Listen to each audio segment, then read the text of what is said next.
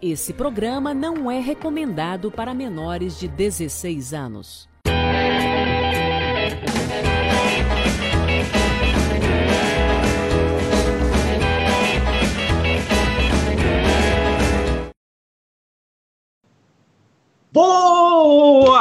Noite, meus amigos, minhas amigas de segunda-feira. Como é que vocês estão nesta segunda, hoje dia 10 do 8, às 21 horas e 7 minutos, para você saber que a gente está ao vivaço.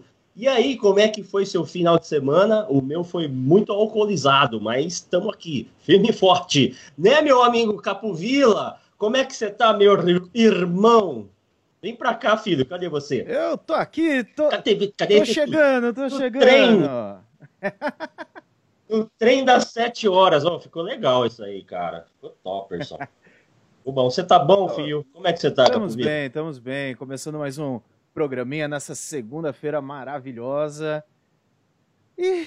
Rapaz, e hoje o programa promete, hein? Que tem um cara famosérrimo aqui que vai falar com a gente daqui a pouquinho. Já vou chamar ele daqui a pouco. Mas antes de chamá-lo, eu quero que você mande seus, seus comentários sobre essa live aqui embaixo na DM, né, Capovila? Vai mandando, vai mandando pergunta para o nosso convidado. Vai falando o que você quiser, meu irmão. Tá? Estamos ao vivão. Manda aí, beleza? É, dessa vez não travou. Tem palmas, Capovila? Tem, tem, tem, tem, tem. Tá por aqui, em algum lugar. Eu tô, tô, Tô me readequando. Obrigado, velho. Você conseguiu, velho. É, palma. Aí, não tá vindo, eu não tô ouvindo a palma. Imagina palmas aí, palmas, muitas palmas, Capovila. E a gente não travou, velho. Que maravilha. E eu acho que a minha boca, o áudio da minha boca está sincronizadinho. Bonito. Como é que vocês estão? Deixa, vamos apresentar o convidado. Já, já, já estamos a sete minutos atrasado do começo do programa. Adorei a estação de trem, Capovila. Eu, eu tô ligado que hoje você vai estrear umas cenas hoje novas tem, aí hoje tem umas né? coisas diferentes pra gente dar umas passeadas por aí, dar uma viajada, uma... Olha, nós em Paris, lá em Paris, comendo um crepê. Hoje... Eu já fui aí. É hoje é... Capovila de ponta cabeça na torre. é, cara, é que eu não fui, né? Eu fico só na vontade. Capovila, Diz, diz. Aí, ó. É isso, cutuca meu, cutuca meu ouvido aqui. Deixa eu chegar lá aqui. Não, pra cá, aqui, ó. Aqui, aí. Pode cutucar. cutucar. É, é, difícil, tá, não ao contrário, rapaz. É, rapaz. Capovila, eu tô sabendo que você fez até um vídeo aí para apresentar o nosso convidado é. desta noite. nós temos. De segunda-feira. Você quer jogar no ar pra gente saber quem que é o nosso convidado? Vamos, vamos. Vai lá, então. Tá no, tá no jeito. Pode jogar primeiramente um bom dia, né? Eu sou o guia aqui local do Cajueiro e irei passar informações para os senhores. Essa árvore aqui, o maior cajueiro do mundo, tem uma área de 8.400 metros quadrados. Ele sofre de uma anomalia genética. É um processo fitoteratológico. Antônio Isaías Barbosa, Tom do Cajueiro, 11 anos, mora em Pirangi do Sul, Rio Grande do Norte. Profissão, guia turístico. Ah, você é tão bonitinho, rapaz. Você é bonito mesmo, Tom. Você tá com que idade? É, 12 anos e muito obrigado pelo elogio.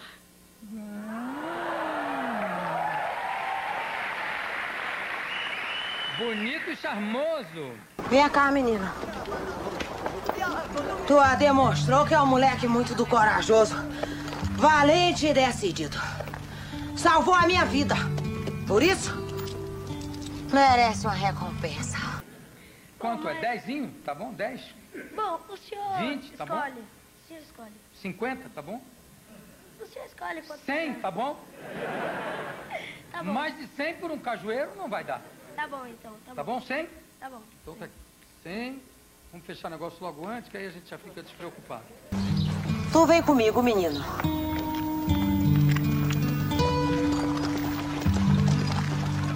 Ah, como é teu nome? Tom do Cajueiro, o mais famoso guia de cajueiro do mundo. Você acha que é melhor abraçar gente ou abraçar árvore? Hum, tem dia que é melhor abraçar árvore. Gente é melhor que árvore. Agora eu tô sentindo milhares de coisas. Antônio Isaías Antônio Isaías Rodrigues da Costa, Rodrigues da Costa, Tom do Cajueira, Cajueira, palmas, palmas,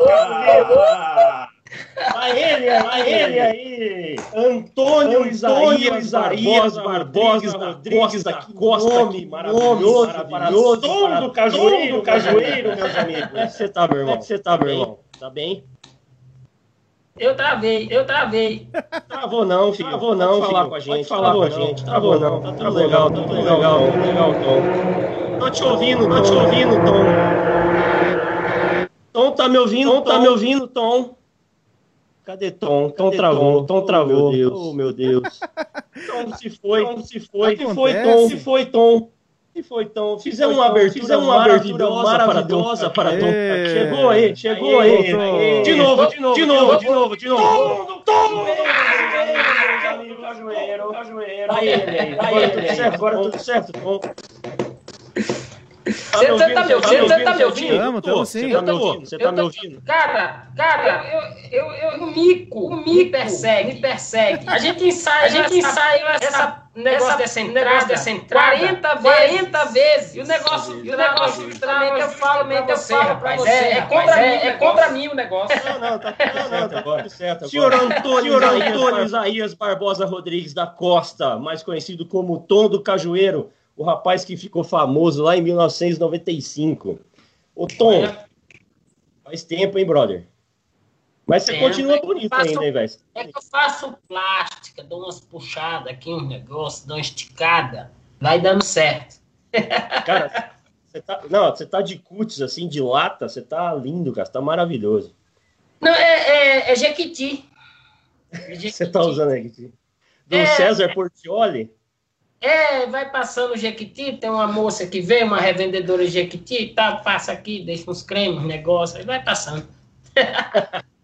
Pô, me fala, eu, eu imagino, eu, eu tentei imaginar o que, que seria o processo fitoteratológico. Eu acho que é, é o que a gente está passando agora nessa pandemia. Eu, eu fiquei imaginando como Tom. falar a palavra. Eu já estava feliz de falar a palavra. É. Imagina fazer, falar essa palavra três vezes rápido. Fitoteratológico, fitoteratológico, fitoteratológico. Aí, já conseguiu, ó. O que, que é isso, Tom? Rapaz, é o seguinte, você precisa ter um contexto do negócio, entendeu? Na verdade, é, no Nordeste é o seguinte, se você aprendeu a andar, fez sombra no chão, você tem que arrumar um jeito de sobreviver, né? Então começa daí. E eu comecei muito cedo, com sete anos eu já vendia bolo para ajudar minha avó, depois fui vender pastel, mas quando eu cheguei no Cajueiro, rapaz, que eu vi aqueles turistas chegando e tinha uns meninos que contavam umas histórias difíceis, eu disse, é isso que eu vou fazer, esse povo de São Paulo é só dizer duas, três coisas bonitas que eles gostam. E eu era maguinho, rapaz, eu era, eu era igualzinho. Você viu aí o vídeo de entrada, eu não era igualzinho um Gremlin, Lembra dos prêmios que jogava água neles, que era umas, umas ureonas assim, é, um negócio meio verde, uma coisa. e eu ficava lá no Cajueiro. E eu sou, eu sou um empreendedor nato. Esse negócio de Flávio Augusto aí e tal, que tem uns cases de sucesso. Eu sou o primeiro case de sucesso, rapaz, porque eu subornei os guias. Você eu, lá em 95 já, já fazia, já era um case de sucesso, né, cara? 94, 94, na verdade. 93 para 94, né? Porque eu chegava lá e eu queria aprender essas palavras difíceis que você está dizendo. Só que eu tinha os guias mais antigos, os caras mais pelé do que eu. Então eu cheguei no empreendedorismo. Era bem simples, eu fiz uma conta. O cara guiava um grupo, aí no final, olha, você já viu que o tamanho da minha cabeça é meio grande. Ah, não, então, mas é o tamanho comum, né? Normal, né?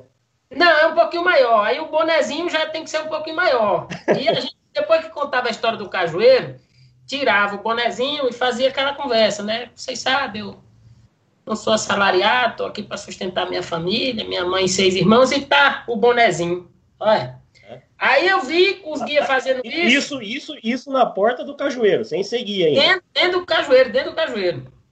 Entendi. Aí eu tal, eu falei, rapaz, é ali. Aí eu fiz a conta. Eu fiquei vendo quanto é que o menino ganhou lá. Eu disse, rapaz, olha, se eu calculei aqui na minha cabeça, eu vou dar um pastel para cada um se vocês me ensinarem a história do cajueiro. Aí dava um pastel para cada um. E aí os caras foram pior do que eu. Eles disseram, você vai ficar uma semana sustentando a gente de pastel e você vai poder guiar o povo aqui. O dinheiro que eu ganhava do, como guia, eu pagava o pastel e estava tudo certo. Alimentei os caras e aprendi a falar. E aí era bem simples. Turista chegou, você tem que se impor. Chegava Como lá é que e já... é?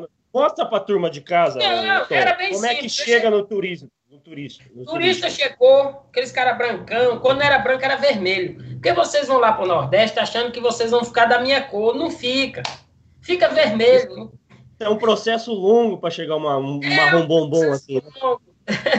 e daí, rapaz, quando o cara chegava, o turista chegou, ou o casal, ou um turista, do jeito que fosse, eu já chegava na frente. Bom dia, com aquela cara de gremlin. Aquele ureona, seco, aquele cabelo meio mal penteado, igualzinho o seu, igualzinho você. Tá feio Aí- meu cabelo, né, Tom? Rapaz, eu vou pagar um corte pra você, não é possível eu falar com o Nossa, Sal. velho. Palmas para Tom. Obrigado, Tom. Palmas. Não, eu vou dizer a Obrigado, verdade. Tom. Ganhei um corte de tom do cajueiro, meus amigos. Vamos lá, vou providenciar isso aí. Quando o turista chegava, eu já chegava. Bom dia, eu sou o Tom, eu sou o guia aqui do maior cajueiro do mundo. Estou aqui para lhe contar a história desse cajueiro que que cresceu dessa forma por um distúrbio no ácido desoxirribonucleico, um processo fitoteratológico. Lógico. De novo, de novo. É o ácido desoxirribonucleico. Distúrbio do no processo ácido do desoxirribonucleico processo fitoteratológico. Eita, É isso porra. aí. E aí, o, e aí, a hora que você falava essas duas palavrinhas mágicas, que é Tá o fitoteratológico e o desoxirribonucleico, com 11 anos de idade, o, o turista já derretia. E aí dava Não, dinheiro você- pra caralho. É, aí, aí eu continuava, porque foi plantado pela cutia que tal, que comia castanha, mas enterrava castanha antes, aí contava uma história, mentia um pouquinho. E, e naquela época dizia, vocês não estão vendo caju aqui não, mas o caju aqui é grande, a gente entrou com um grupo aqui em dezembro, caiu um caju, matou 30. Aí contava umas mentiras, assim, o pessoal achava bonito. Aí no final fazia aquela cara de sofrido, né? Aquela cara de sofrido. Agora eu tô aqui, tenho seis irmãos para sustentar, o que não era mentira. E aí tô, tirava o bonezinho, baixava a cabeça e fica só aqui assim, ó. Só, só, só aguardando a nota cair. É, você não pode nem se mexer, você faz aquela cara de Como é que ficava? Estátua, estátua, estátua. Estátua sofrido. aqui, ó. So- Sofrido, estátua sofrido, estátua sofrido. Aí isso. Sofrendo, sofrendo, sou muito sofrido. Aí caía. Só, só 100, 100. Só notinha de 5, de 10. Menino, era dinheiro que só bexiga. 1995 era grana pra caralho. Era, isso é 94, tinha acabado de sair o real, rapaz. Tava um para um. Dólar a gente recebia, trocava por, por brinquedo de menino novo. Dólar era Lá vai, dólar. lá, lá vai muito gringo, né, Tom? Ia, na época ia bastante.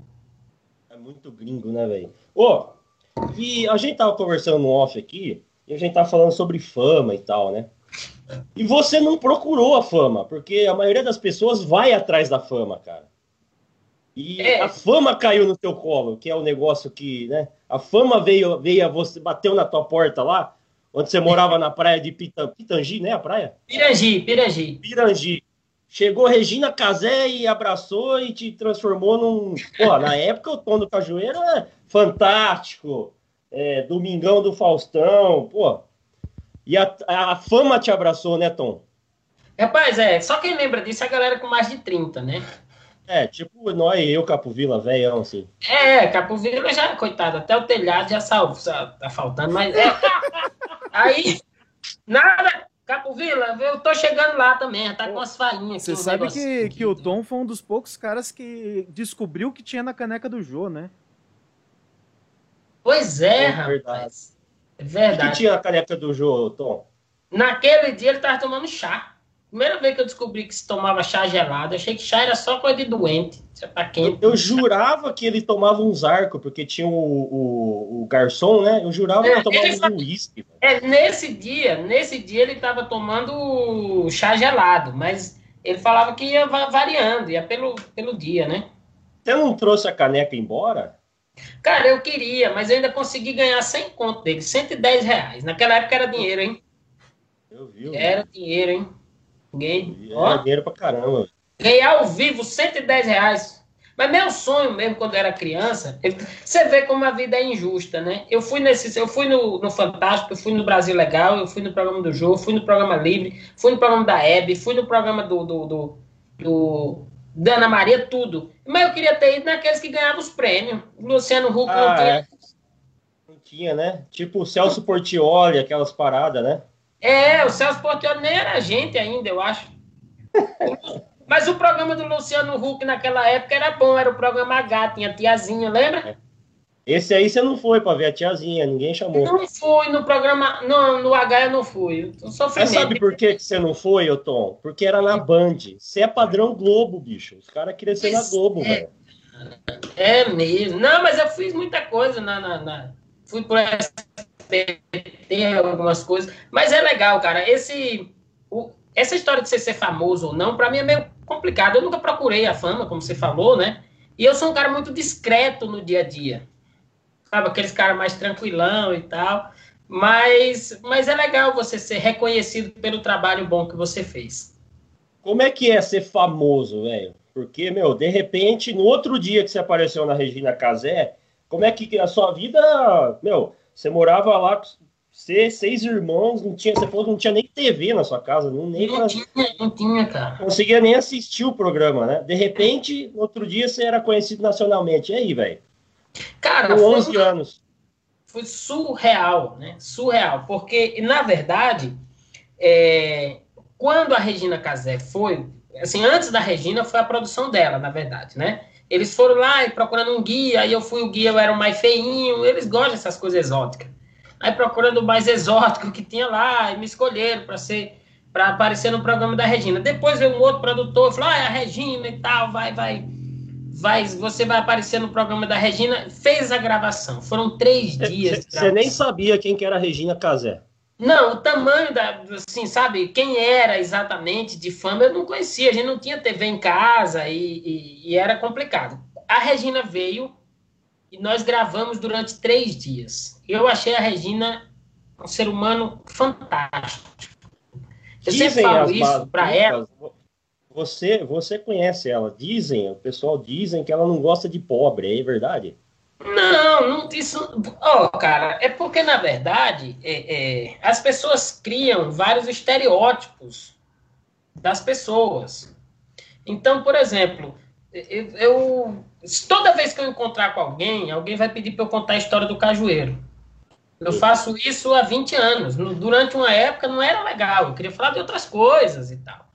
Ah, quando a Regina Casé, eu vou fazer uma defesa da Regina, e não é um. A Regina, na verdade, não é que ela não gosta de pobre, mas você quer, por exemplo, que a Regina Casé, às 7 horas da manhã, esteja fazendo palhaçada na rua. Pô, você encontra a Regina, por exemplo, às 7 horas da manhã no aeroporto, olha para ela e quer que ela esteja rindo para você, você não sabe nem se ela tá de ressaca. Então é complicado, entendeu? É, é difícil isso. As pessoas, uma coisa que eu percebi e hoje eu lido muito bem com isso. As pessoas, quando, quando você fica conhecido, e eu nem sou famosão, não, mas quando você fica conhecido, as pessoas se tornam donas, elas se sentem parte da sua vida. E não que isso seja errado. Mas a, a questão é que elas, por exemplo, você tem que sempre sorrir, você tem que estar sempre bem, você tem que estar sempre animado, e às vezes você não está, às vezes você acabou de brigar com a mulher, às vezes você acabou de, de, de levar uma topada, às vezes você está puto, e é isso. Eu, eu acho que, que esse é o problema da fama. Tem que ser sorrindo 24 horas por dia, né? 24 Mais horas, né? 24 horas, 24 horas. Você sente falta da, dessa fama repentina que você teve lá? Você... Não, eu, eu sou te, muito. Te faz falta na tua vida? Tipo, porra, eu queria, porra, se eu tivesse essa puta fama hoje, eu ia comer mulher pra caramba, né? Não, é faltando comer, tá faltando. Essa parte final aí de, de comer merda tá faltando. Tá faltando. Tá faltando já. Isso aí tá faltando faz um tempo já. Meninas, meninas, vocês estão assistindo essa live. Tá aqui Tom do Cajueiro, um, um rapaz sincero, um rapaz é. lindo, cheiroso, um rapaz engraçado. Tá aqui um homem você fica aí no Tinder procurando, tá aqui Tom do Cajueiro, pô. Não, eu, eu, baixei esse negócio de Tinder. O problema é que eu não, fe... é. não, tenho, eu não tenho papo, entendeu? Eu não tenho papo. Falta papo, falta, falta o que, que o povo comenta. Eu, eu tava, eu baixei o Tinder, tal, você vai lá, vai escolhendo, né? Fulano de tal, tal. Mas você, aí... põe, você põe lá no Tinder lá, é Tom Rodrigues ou você mete o Tom do Cajueiro? Não, Tom Rodrigues, Tom Rodrigues, né? Tom Rodrigues. Tom do Cajueiro, pô. Aí a menina da MET, você vai lá, puxou conversa, e aí, como é que você tá? E falta assunto para mim, eu falta assunto. E aí, o que é que você tá achando desse governo? Isso é papo de quem quer cuidar. Não vai comer. É conversa. Não... Vamos falar do Bolsonaro, do. É, do, isso não é conversa com uma pessoa que quer comer alguém. E aí. É. é... Porra. Palmas, cadê Cabo Vila? Cabo Vila, palmas, Cabo Vila. É difícil comer alguém falando de política, né? É. Quem é falar, né? Mas. Não, mas quem não. sabe Luiz Erundina? Pô, não dá. Pô, fala com um bom papo você falar com a pessoa. Faça, é. Fala do processo fitoteratológico. Pois é, eu podia começar com isso, mas se ela achar que eu sou um doido, varrido, né? Se o cara tá falando disso. É. Tem uma história não, muito não. boa. Tem uma história muito boa, viu? viu? É, é, também um amigo meu, a gente foi para um, pra um tomando umas uns, uns grosop já, e a gente lá e tal, e, e não chama cachaça em Natal? É uns grosop, uns grosop. Aqui, grosop. Aqui, uns grosop. Vou levar, vou levar isso para a minha vida agora, eu é, grosop. É, tinha tomado uns grosop, tem um amigo meu, rapaz, e, e esse meu amigo tava conversando e disse, vamos pegar umas meninas, então você, você fez igual você está fazendo agora, eu já passei por isso, me, me, meio no forever, aí eu disse, não, vamos pegar umas meninas usando seu nome, vamos usar seu nome, aí vinha duas meninas, é bonita, estilosa, sabe aquela menina, e aí eu tô aqui, meio bêbado, mas fazendo aquela, aquela pose e tal, de, de galã, e aí meu amigo foi lá e disse, ei, menino, vamos ali conhecer que meu amigo é Tom do Cajueiro. Ela disse, grande merda. Virou e foi embora. A fama não, não deu certo a fama. Não, olha, essa parte da fama, a única coisa boa da fama foi que eu ganhei um dinheiro, sustentei minha mãe, sustentei meus seis irmãos, criei todo mundo, essa parte foi muito boa. Agora, nessa parte, assim, que o povo diz que o cara vira um garanhão, pelo menos comigo não... Não, não, não deu certo. Não virou não, não virou não. Ô, Tom, e como que sua família reagiu, cara, quando você ficou famoso? Como é que eles reagiram? Que você é um, você é um, você é um dos de seis irmãos, né? É, somos em sete, né? Ao todo, eu sou do meio. Cara, eu acho que a minha família foi muito compreensível.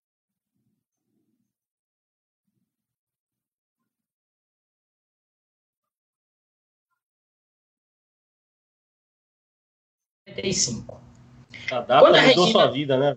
É, quando a Regina foi embora, ela gravou três dias com a gente. Foi uma coisa mais emocionante do mundo. Porque depois que termina o programa, todo mundo chorou, e era um chororô, e era uma despedida, era uma coisa.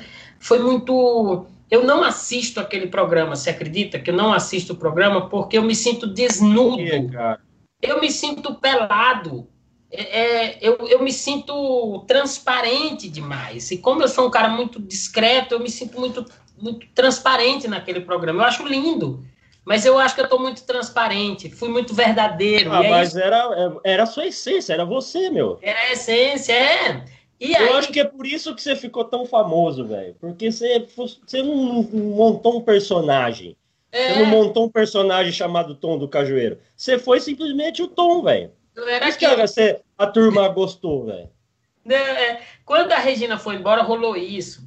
E aí depois volta um cara da produção, e aí trouxeram uma geladeira, trouxeram uma televisão, trouxeram uns presentes. Ah, te deram? Te deram me deram, me deram. Logo depois da gravação. Terminou a gravação à noite, né? E aí eles voltaram depois da produção e trouxe isso. Bom, para mim, na minha cabeça, aquilo tinha terminado ali. Que o programa ia ao ar, e, mas que não, eu não sabia o tamanho do negócio. No dia que o programa foi ao ar, tipo um mês depois. O programa foi ao ar 30 dias depois disso. A gente gravou em maio e o programa foi ao ar em junho. Quando o programa foi ao ar, de noite, eu me senti uma vergonha, uma vergonha de ter chorado na televisão, aquelas coisas todas e tal. Beleza, morreu, passou. Eu acordei de manhã com a minha mãe me acordando e era uma casinha muito simples e a rua estava lotada de gente. Lotada. Caramba. Imagina, de... a cidade de pequena, repórter, galera. De repórter, repórter. De gente, de repórter, de fotógrafo, de tudo, sabe? Eu, eu assustei muito. O, o quando é, eu acho que nesse processo eu sempre me assustei bastante com, com essa coisa, sabe? Do, do, do ser famoso, do, do ser obrigado a estar tá sorrindo. É, essa foi uma coisa que me assustou, mas foi muito bom o fato de ajudar minha família, de sustentar minha família, de conhecer gente famosa. Eu conheci Sandy Júnior, conheci Milton Nascimento, conheci Chico Buarque, conheci. Eu conheci o Latino. Latino. É, você falou que você tem uma foto com o Latino que você no colo. Tem uma foto no colo do Latino, assim, no, no braço do Latino. Me pega quando o criança. O Latino, na época, tinha aquele bigodinho, aquele bigodinho sexy, tinha. né? Era, tinha um bigodinho, tinha um, um cavanhaquezinho, acho que alguma coisa assim. Coisa mais horrível do mundo, como conseguia é, comer mulher? Assim, a minha, minha roupa no Criança Esperança era um negócio que eu parecia um palhaço, era um negócio meio laranja, meio coisa. Falei, gente, qual é a estilista que escolhe um negócio desse pra uma criança, maluco? Pô, Tom, tá, falando em roupa, tá você tem aquela per... Você tem a bermuda ainda, velho? Aquela bermuda que tem. parece no vídeo? Tenho a bermuda, que era igual a cortina do banheiro. Eu tenho, cara. Você tem ela aí na sua casa? Não, aqui não. Ela fica guardada no, no, no arquivo que a gente tem da época. São muitos jornais, muita coisa. ela fica guardada lá em Natal. Ah, tá. Oh, você montou um arquivo, você tem tipo um, um, lugar que as pessoas visitam lá, o tom Não, não, não, na minha casa mesmo, fica guardado lá. Ah, eu achei que você tinha um. Mas você sabe que eu sou peça de museu, né? É, é. Mas é verdade, mas isso é verdade. Você sabe que o Museu da Língua Portuguesa, aqui em São Paulo, ele pegou fogo e vão reina, iria reinaugurar agora em julho. E eu vou fazer parte da, da exposição permanente de audiovisual. Seis Legal. segundos, na hora que você entrar na sala, tem seis segundos eu falando o quê? Esse cajueiro que ácido desoxirribonucleico, processo fitoteratológico. Legal, cara. É, é, vai, vai ser bem legal. Que top, velho. Cadê Capovila? Capovila, você tá aí? Capovila tá, tá passeando. Cadê Capovila? Onde você tá, filho? Me aparece aqui, tio. Tô aqui, tô, tô, tô, tô, aqui só... Você tem um vídeo da Regina Casé aí pra gente mostrar pro pessoal? Que o pessoal entender, cara. Às vezes ninguém assistiu. Eu, eu acho difícil, mas... Você pode colocar na é, tela? Vou, vou, providenciarei, providenciarei. O, na, na abertura a gente colocou na, na hora de chamar o nosso, nosso convidado. Tinha. Ó, tem um, o, tem um pessoal, vamos lá no Facebook aqui, vamos ver o que o pessoal tá falando aqui. Ó. Boa noite, Carol, obrigado, Carolzinha. Giovana, oi, Lu, seu louco, te adoro, eu também. Aí, boa noite, galera. Thiago Berton, João Ricardo, Elton Borges, é, Jonas, é, Rafael Alves, Jonas Santos, Carol. A galera tá falando que tá dando um eco, Já Capoeira, tá tava no isso? começo, tava resolvendo aqui. Tava na, na, na tá técnica, de boa aí. Tá, tá tranquilo. Isso. Vai falando aí, rapaziada. Boa noite. Gigante a cabeça, falando aí pro. pro... Isso é coisa do Cadinho. Quem é essa pessoa aí? É o Cadinho. João, esse... Ric... João esse, Ricardo. Esse cara sem futuro mesmo. O cara mora lá em Casa Branca, fica vindo tirar onda comigo. Aí leva 38 peixeiradas no bucho, não sabe por que foi. Aí diz que é ignorância minha. O Fabinho Ferreira tá dizendo que quase não cabe ali no quadro. Eita porra. Tom ah. é o ah. maior comedor de brotas. Ô Tom, e aí? É. Aí lá passou todos os programas. A fama deu uma caída. Quanto tempo durou essa fama aí, cara? De, de, moleca, de moleque do, do Tom do Cajueiro? Foi até que ano, mais ou menos? Ah, cara, eu acho que, que, que que foi bem, acho que vai até hoje, né? Tudo que eu tenho hoje é por causa do tom do cajueiro, porque, por exemplo, hoje, tudo que eu, assim, quando eu preciso, eu assino o Tom Rodrigues, né? Mas sempre que eu preciso de alguma coisa, eu tenho, eu tenho o tom do cajueiro para abrir portas. Eu acho que ser, ser tom do cajueiro, para mim, hoje, é, é um orgulho, é um título, não é um personagem, né? Eu acho que é um título que a gente carrega de que as coisas podem dar certo. Eu acho que a gente precisa de, de notícias boas. Uma das coisas mais bonitas que eu ouvi é, na minha vida foi quando um amigo meu olhou para mim e disse assim: Olha da onde você veio, olha o tanto que você já passou. Carrega Tom do Cajueiro com um orgulho imenso de alguém que venceu. Então eu tenho um exemplo de mim mesmo, de alguém que pode vencer obstáculos. Eu nasci em Pirangi do Sul, numa comunidade que ninguém sabia, uma mãe solteira com seis irmãs, com sete filhos. Eu sou o filho do meio. Consegui, tá todo mundo bem, minha mãe tá bem, meus irmãos estão bem, eu tô bem, eu vivo bem, fruto de um trabalho. Eu acho que é para se orgulhar de ser Tom do Cajueiro, eu tenho muito orgulho disso. É, é para orgulhar da, da onde você veio e conquistar tudo que você conquistou. E aí, cara, o Tom, o Tom, além de de aparecer na Regina Casé. O... Fez filme também, né? O pessoal perguntou, do... até coloquei aí na tela. Você tem contato com o pessoal da TV é, até hoje? Pessoal perguntando aí, curiosidade. É, assim, eu tenho contato com Regina Casé, né? Que é, assim, é fada madrinha. Eu de tomar contato... um vinho, de harmonizar um vinho com queijo? Com ela, não, cara. Regina Casé é igual aquela menina que, pra mim, pra mim, entendeu? É, como, como Regina fez essa diferença toda na minha vida, parece aquela, aquela menina que você conhecia na sexta série, você se apaixonava, e aí, de repente, você ia falar com ela e a língua enrolava, a perna ficava maior uma com a outra na hora que você ia andar. Então, minha relação com a Regina é essa. Uma vez a Regina me perguntou assim: por que, que você não vem em casa? Todo mundo vem em casa e não sei o quê. Eu, eu disse para ela: por causa disso, porque eu fico todo sem jeito, eu fico encabulado. E aí prefiro ser essa relação respeitosa à distância. Dá uma travada, a hora que você vê ela, dá uma dá travada. Uma, dá uma travada. Você acredita, rapaz? Eu fico sem jeito nenhum. Eu, eu viro igual aqueles meninos, sabe aqueles meninos? Uma vez. Não, eu, eu, não, é sério, é sério. Rapaz, eu fui lá no escritório dela. No escritório lá do Rio de Janeiro, tem uns anos. E aí tem um bolo lindo de chocolate em cima. Ela disse: Você quer um pedaço? Eu olhei para ela e disse: Se a senhora quiser me dar, eu, eu quero. Aí isso é conversa de quem vai visitar. Mas, tipo assim, amizade de você mandar um áudio para ela, vamos fazer um churrasco na sexta, tipo assim? Ah, não, não. Nunca convidei ela, não. Primeiro que Regina é uma mulher fina. Se o dinheiro que eu vou gastar para comprar picanha e todas as carnes boas é o salário do ano. Não tem condições.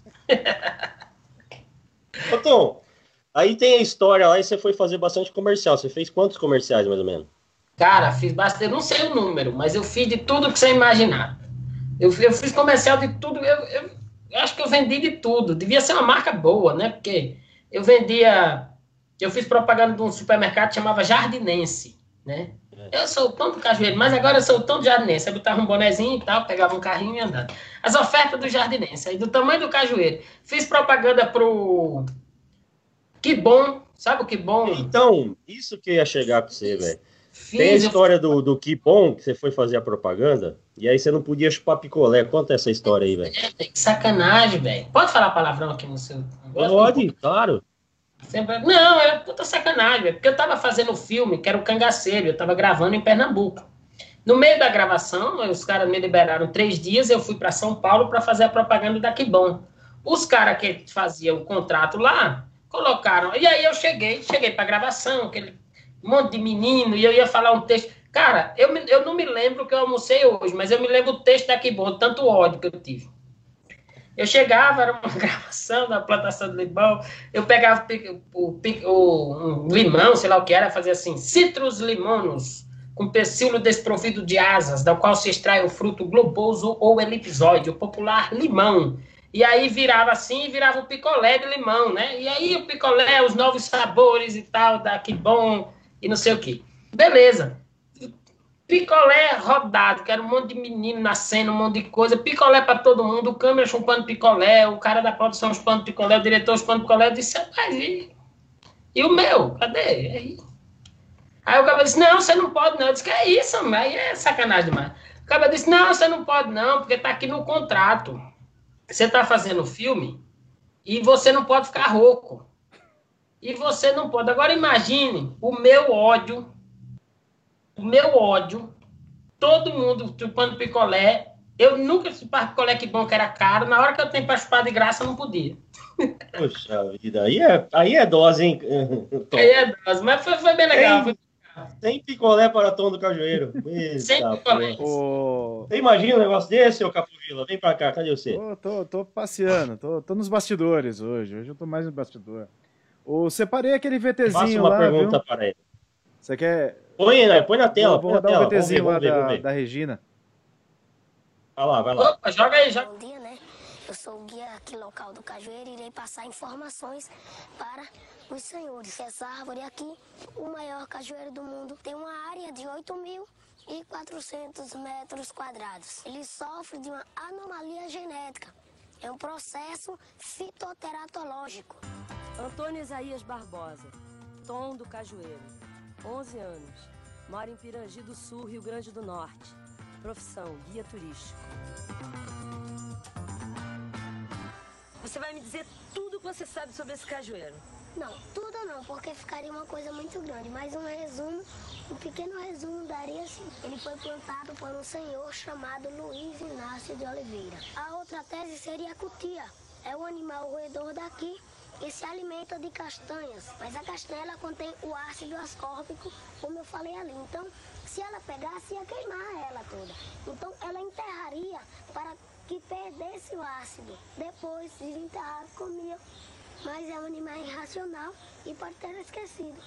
E assim se gerado o maior cajueiro do mundo. Como é que a Cutia, sendo um animal irracional, sabia que tinha das cordas? Olha, porque isso eu também já tive analisando isso e eu acho que é assim. É uma coisa que já veio já do, de muito tempo. Já era uma, uma sina, eu acho assim, entendeu? Uma sina? Uma Mas, sina da Cutia? Sei lá, é coisa da natureza. Você conversa com ele? Não, só uma vez. Tinha um irmão doente, a minha mãe estava meio doente também. Aí eu comecei, se ele me ajudasse, fizesse com que a minha mãe ficasse boa, meu irmão, assim, mas foi só temporário. E ele falou alguma coisa pra você? Eu acho que sim, porque as flores eu percebi que no outro dia ficou bem mais verde. Tá sentindo o quê? Não, não, um arrepiozinho. Você acha que é melhor abraçar gente ou abraçar árvore? Hum, tem dia que é melhor abraçar árvore. Gente, é melhor que árvore. Agora eu tô sentindo milhares de coisas. Divertir os outros, Tom. Agora é hora de você se divertir, tá bom? Gente, haha. Gordon! Oh, wonderful! Wonderful! Marvelous! Marvelous! Très joli! Très joli! Oh, meu chapeau! Meu chapeau! Você acha que é melhor ser guia ou ser turista? Ser guia. Mas ser turista tem que ralar, hein, Tom? Ah, não! Ser turista é horrível. Ele é um indivíduo raro pertencente à espécie Anacardium occidentale. Desenvolveu dessa forma. Desenvolveu dessa forma. Por uma anomalia genética. Por uma anomalia genética. Um processo fitoteratológico. No processo fitoteratológico. Conseguiu. É, e você sabe que, que nesse VT aí a gente, a gente acompanhando aqui começa a pensar, né? Você tinha 10, 11 anos nessa época, né, Tom? E, pois é. E assim, você, de repente, do nada, você nessa idade se projeta para o mundo inteiro. O, pouco tempo depois, dois anos depois, está lá no Gil Soares, que é um cara que estava entrevistando grandes nomes, que era uma época de auge do, do Jô, né, na, na, época do SBT, como você mesmo comentou com a gente, né? Você uh, começa a ver, assim, o que que, que que hoje, naquela época, como você entendia tudo que estava acontecendo com você e hoje, como você vê tudo que aconteceu com você? Essa sua trajetória, esse, essas questões, igual a gente comentou, né? Com 10 anos você falou assim, tem dias que é melhor abraçar árvore. É, no próprio VT você fala, né, que Ser, ser turista é muito difícil. Então, assim, como que é. Quem é o tom daquela época e quem que é o tom de hoje? E como o tom de hoje vê quem você era no passado? Pô, eu acho que é uma, é uma pergunta importante, porque eu acho que passa pela nossa própria identidade. É, eu, eu uma vez disse um negócio na Globo, e esse programa nunca foi reprisado, e esse programa, além de não ser reprisado, ele foi ao ar, não sei, acho que não olharam direito o que eu disse. E depois eu nunca consegui uma cópia desse programa, nunca achei. Foi um Globo Repórter de anos depois, tipo uns uh, 2000, isso foi 95, tipo uns sete anos depois, lá para 2002, por aí. E um, o Globo Repórter fez uma matéria sobre ex pessoas que tinham sido famosas e tal e aí, esse Globo Repórter, eles me apresentam, eu já no, no Conselho de Turismo, mas eu tinha 16 anos, 17 anos, no Conselho de Turismo de, de, de Parnamirim, aí lá no Cajueiro ainda como tentando seguir, mas já estudando e tal. Uh, e aí eu disse uma coisa, uma das frases que eu, que, eu, que eu lembro disso até hoje. Eles perguntaram o que foi a fama para você. E eu disse, olha, é, Naquela época eu estava sofrendo bastante em relação a isso, eu falava sobre identidade. Imagine que o meu mundo era do tamanho daquela praia, onde eu era o, conhecia todo mundo e aí vinham pessoas e me visitavam. Eu era do tamanho daquilo. De repente vem a mídia, me pegou me levou para São Paulo, me levou para o Rio, me levou para Criança Esperança, me levou para conhecer artista, me levou para conhecer o Renato Aragão, me levou para ter uma vida de luxo. Você chegava no aeroporto, você tinha um motorista, você ficava nos melhores hotéis, você tinha tudo. Depois, a mídia pega você e devolve você para sua praia, lá em Pirangi do Sul. Você não é mais do tamanho da sua praia porque você conheceu o mundo mas você não é mais do mundo, porque a fama vai rareando, como diz aqui pelo interior.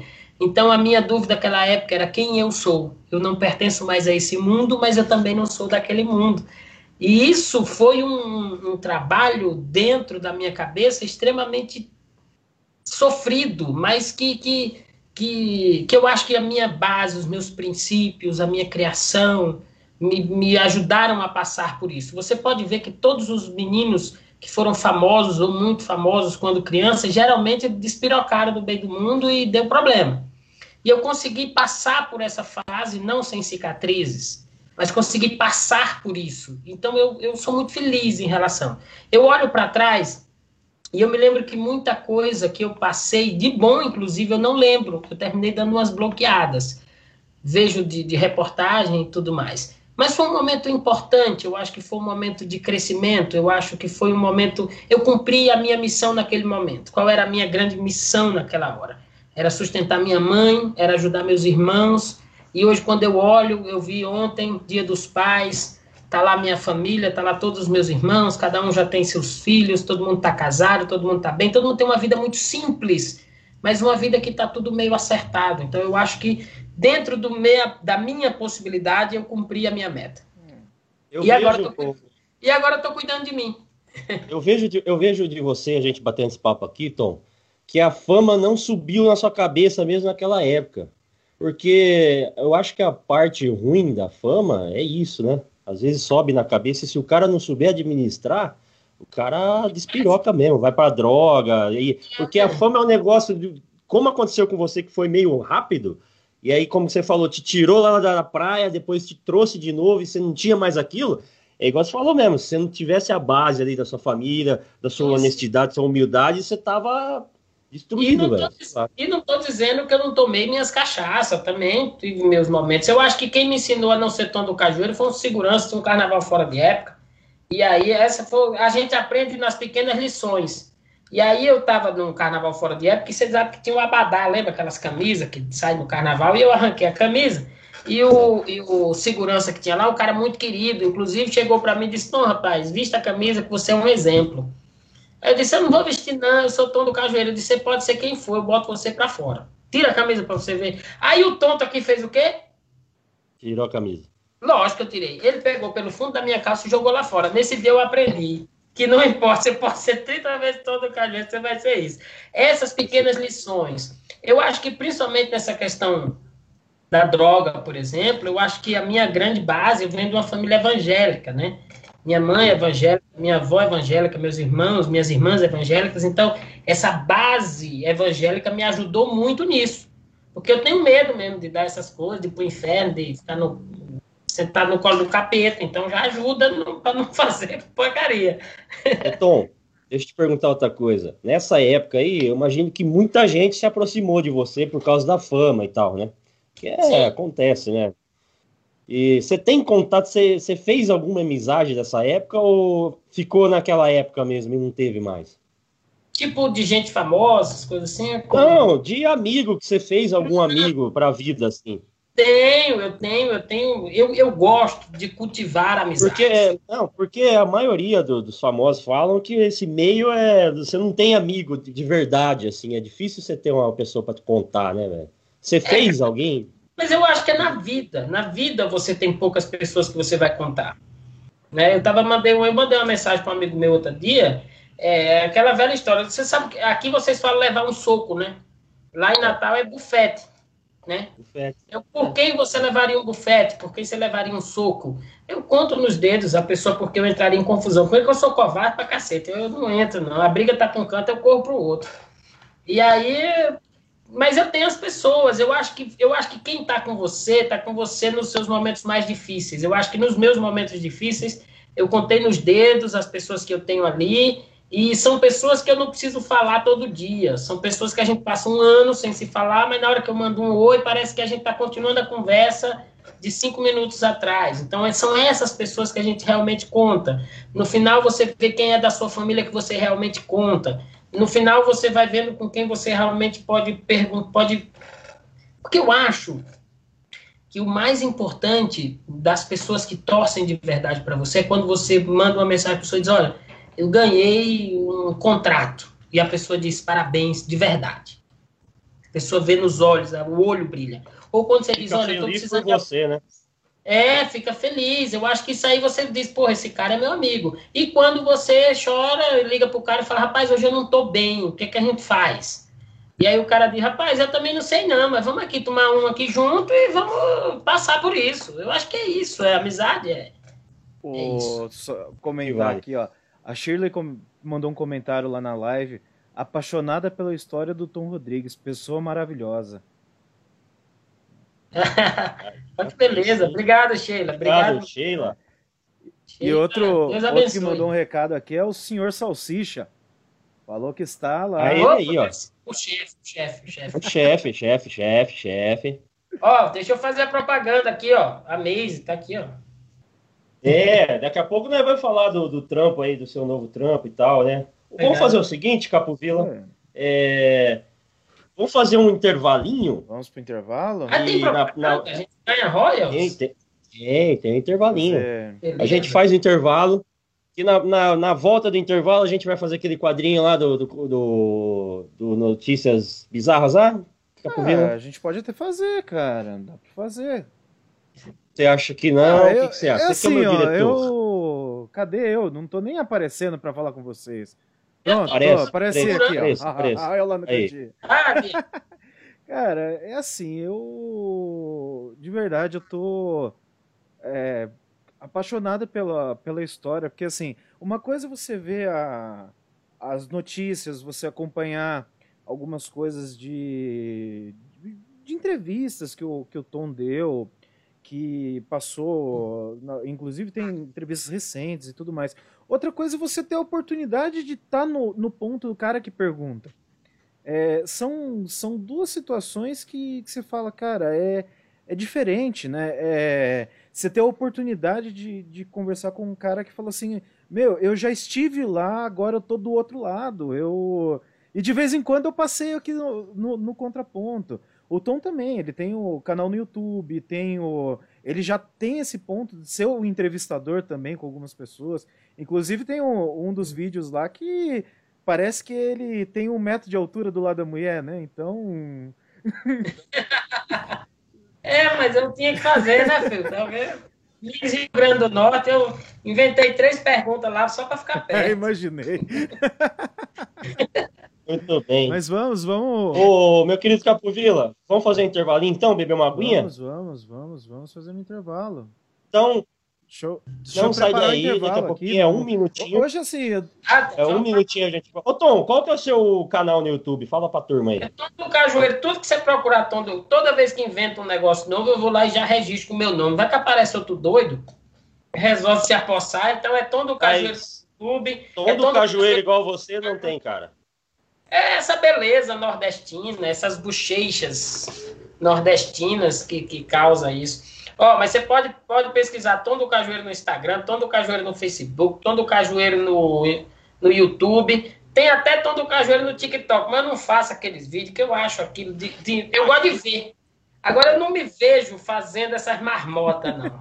Eu... Legal ver umas gostosas fazendo aquela dancinha lá, é legal, é, né? Mas a gente fazer... Aquele negócio assim, a gente não vai. Ô, não Tom, vai, não como é que é a dancinha, Tom? Tom, faça a dancinha. A dancinha. Aqui, faz assim e tal.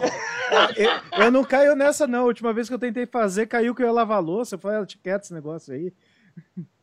Ah, não, eu tenho. Tom, mas... Tom, Tom tá lá no TikTok. Tá, tá Tom é. no cajueiro lá no, no, no Tico e Teco? Tá, tá, mas não, nunca postei nada, não, não tem nem mas vídeo assim, ainda. Ô, Tom, usa lá pra contar história, pô. Conta, Pode conta ser, né? As coisas que você já viveu, cara. Tenho medo, tenho medo de não dar certo, rapaz. Tem um amigo meu, eu tava contando, tava contando aqui pro, pro, pro Luiz, cara, tem um amigo meu que cismou que ia ser, que ia ser humorista. Não, porque eu sou engraçado, esse rapaz, não vai dar certo. Não vai dar certo. Ele, não, eu vou, que agora você pode. Porque agora todo mundo pode ser humorista, né? Vocês inventaram esse negócio de stand-up agora, é só você contar. Ele só não vai, não. Ele não vai e tal. Ele foi. Aí ele tá lá fazendo um show de humor naqueles restaurantes de São Paulo. Ele começou a contar com 5, 10 minutos, que ele tava tão ruim, que o povo foi saindo. Foi saindo para um lado, foi saindo para o outro, foi saindo o outro. Foi saindo, foi saindo. Ficou só uma veinha lá no final. Ele já estava todo triste, ele disse, muito obrigado, pelo menos uma pessoa gostou do meu show, muito obrigado, a senhora, a senhora está gostando, né? Ela disse, não, eu não estou tolerando, eu estou odiando isso. O problema é que eu sou doente dessa perna, e eu vim com a minha neta, e ela saiu, agora não tem como sair daqui, tem que ficar aguentando você até o final. Palmas para o som do Cajueiro, meus amigos. Sensacional, velho. Só ficou velha, a velha tava ali, não aguentava andar. Já foi. Obrigado. Tá pronto o Tá intervalo? pronto, Vamos pro intervalo Tem- agora. Um minutinho a gente tá de volta e aquela pausinha só pra tomar uma Depois do água. intervalo vai ter vai ter o quadrinho lá, o nosso. O que que nós vai botar depois do Vamos intervalo? fazer uma pausa um pouquinho maior, uma receitinha? Vamos, Receitinha. Vamos receitinha. nossa cozinha furada? Então, depois do intervalo tem a receita de capovil. O que que vai hoje ser é hoje? um crepe suíço. O, o tradicional das festas. É, aí eu tenho fome. Hoje é... Então, Mas é não sai daí, né? daqui a pouquinho a gente volta. Só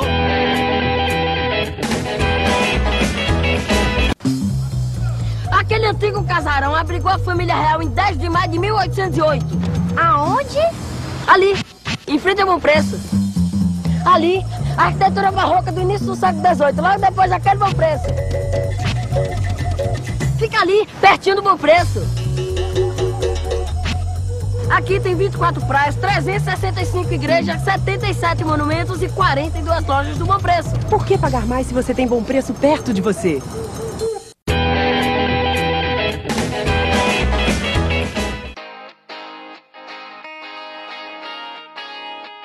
Cozinha Furada.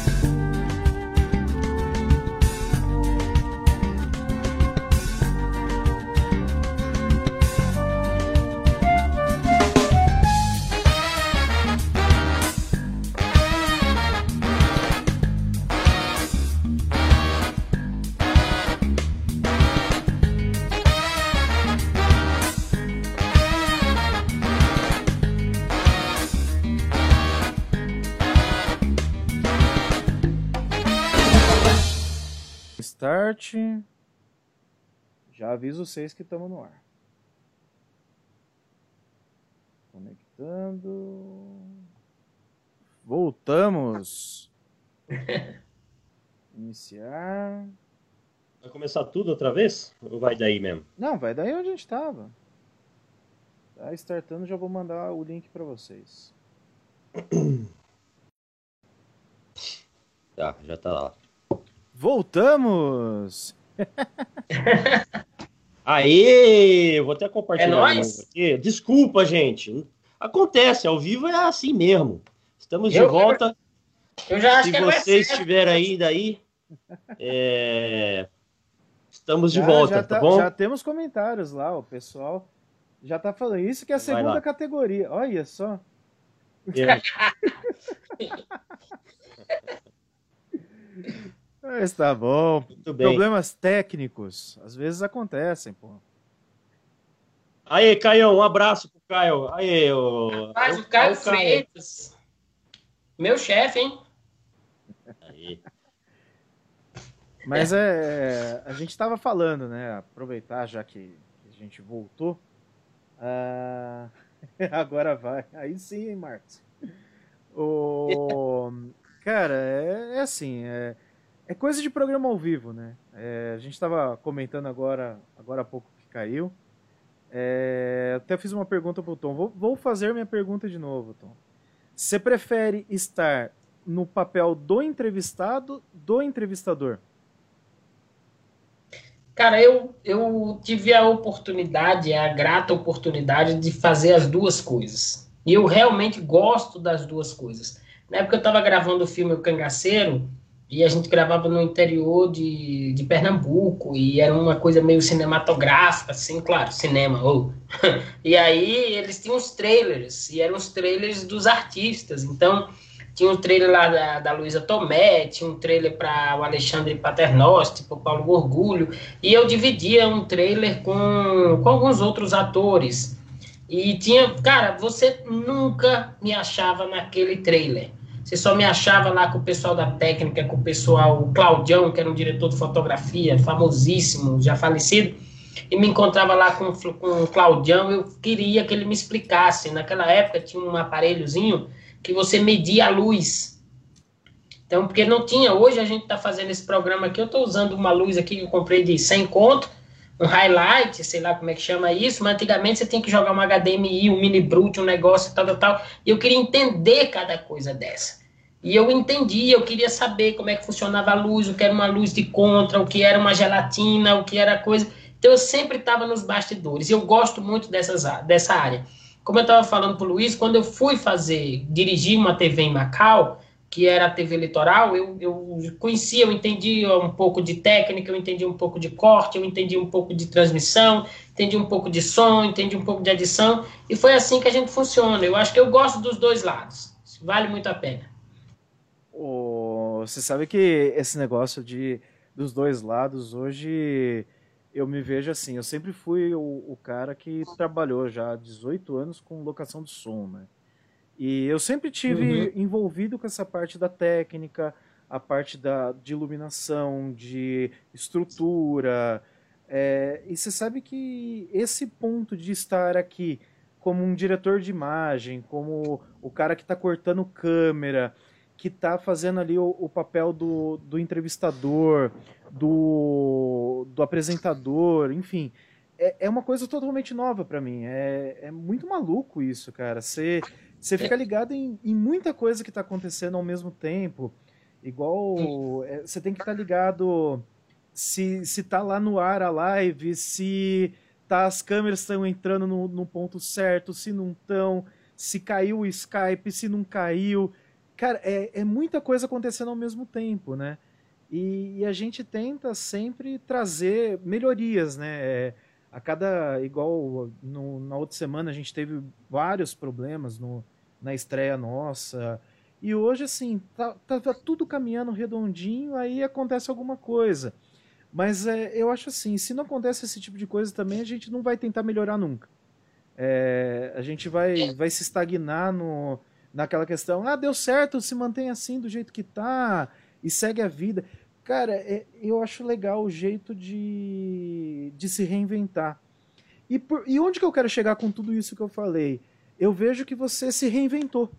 Né? Você nunca esqueceu a bagagem cultural que você tem, nunca esqueceu quem você é, a sua origem, mas você se reinventou, você não, não parou no tempo, você, você tá hoje trabalhando assim, ah, agência de turismo, cara, como que, que funciona essa de, de ser o cara lá que falava para os turistas como que era o lugar e hoje tá, tá, tá ali numa agência. Como, como que funciona isso, cara? Conta aí pra gente. Ah, eu, eu, eu acho que o reinventar-se, o reconstruir-se, o refazer-se, eu acho que todo ser humano queria fazer isso.